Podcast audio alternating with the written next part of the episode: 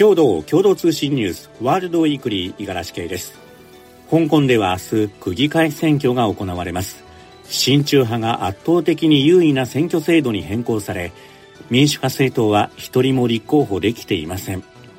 そんな中しばらく同棲の途絶えていた香港民主化運動のシンボルでもある周庭さんが留学先のカナダから香港に戻らないと宣言。国際社会が香港に関心を持つよう呼びかけています。香港の民主活動家周庭さんが6日共同通信のオンラインインタビューに応じました。周さんは反政府デモをめぐって2020年に服役し翌年出所後カナダ留学の希望を警察に伝えると没収されていたパスポート返還の条件に中国行きを提示され応じていました。このことについて賭けだった怖かったと当時の心境を語りました。香港の現状については民主的な選挙はなくなり言論の自由法の支配もなくなったと指摘。今もたくさんの人が自由や民主主義を求めて苦しんでいると述べ日本を含めた国際社会が関心を寄せ続けることが重要だとの認識を示しました。ウクライナがロシアに対して今年6月に始めた反転攻勢について当初の想定が外れて戦況が膠着し全体として失敗しているとワシントンポストが4日報じました。また作戦の方針をめぐって最大の支援国であるアメリカと摩擦が生じていてアメリカが戦力を南部に集中させ、ロシアの補給路を断つ作戦を主張した一方、ウクライナは東部に戦力を投じるよう訴えたということです。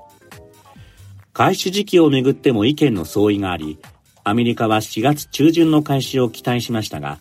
ウクライナは追加の武器供与と訓練を待つ必要があるとして、6月まで踏み切れませんでした。その間にロシアは地雷などで陣地を固め、ウクライナは反転攻勢の初戦から大損害を被りました。イスラエル軍は7日、パレスチナ自治区ガザ北部で多くのイスラム組織ハマスの戦闘員が投降したと明らかにしました。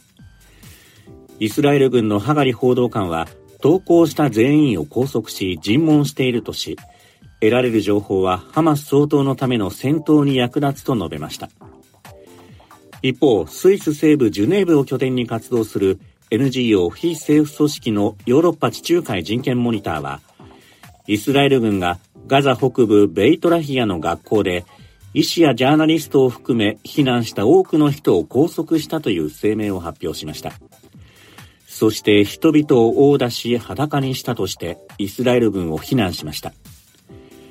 ハマスの奇襲で戦闘が始まってから7日で2ヶ月となり、イスラエル軍はガザ全域で空爆を含めた攻撃を続けています。ガザ保健当局によりますと、ガザ側の死者は合わせて1万7000人を超えました。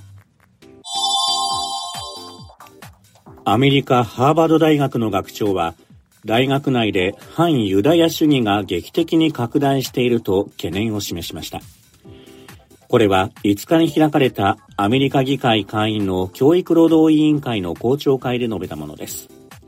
ハーバード大学ではハマスがイスラエルに奇襲を仕掛けた10月7日、学生団体が責任は全面的にイスラエルにあるとして、パレスチナへの抑圧的な政策を問題視する声明を発表しました。これに対し投資会社の経営者らが関係した学生は雇用しないとして氏名の公表を大学側に求めるなど混乱が続いています。アメリカの雑誌タイムは毎年恒例のパーソン・オブ・ザ・イヤー今年の人にアメリカの世界的な人気歌手テイラー・スウィフトさんを選んだと発表しました。タイムはスウィフトさんについて今日現在地球上でこれほど多くの人々を感動させることができる人物は他にいないと評価しました。激しい頭痛に悩まされていたベトナムに住む男性が医師の診察を受けたところ、頭の中に箸が2本刺さっていることが分かりました。アメリカのメディアによりますと、鼻から脳に箸が突き刺さっていたことが CT スキャンで判明したということです。驚きの診断でしたが、男性は5ヶ月前に飲みに出かけた際に喧嘩になり、何かで顔を刺されたのを思い出したと話しています。詳しいことはわからないままですが、箸は抜かれ、男性の容体も安定しているということです。エンディングです。実は私、先週香港を旅行していました。で、きらびやかな街を見ていて、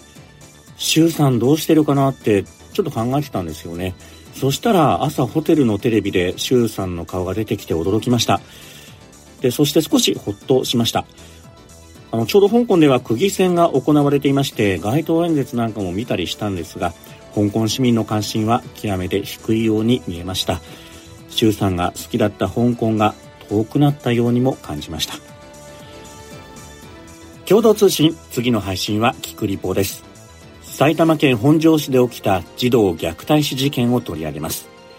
DV に追い詰められた母子が頼った上品な女性の驚くべき本性とは？どうぞお聞きください。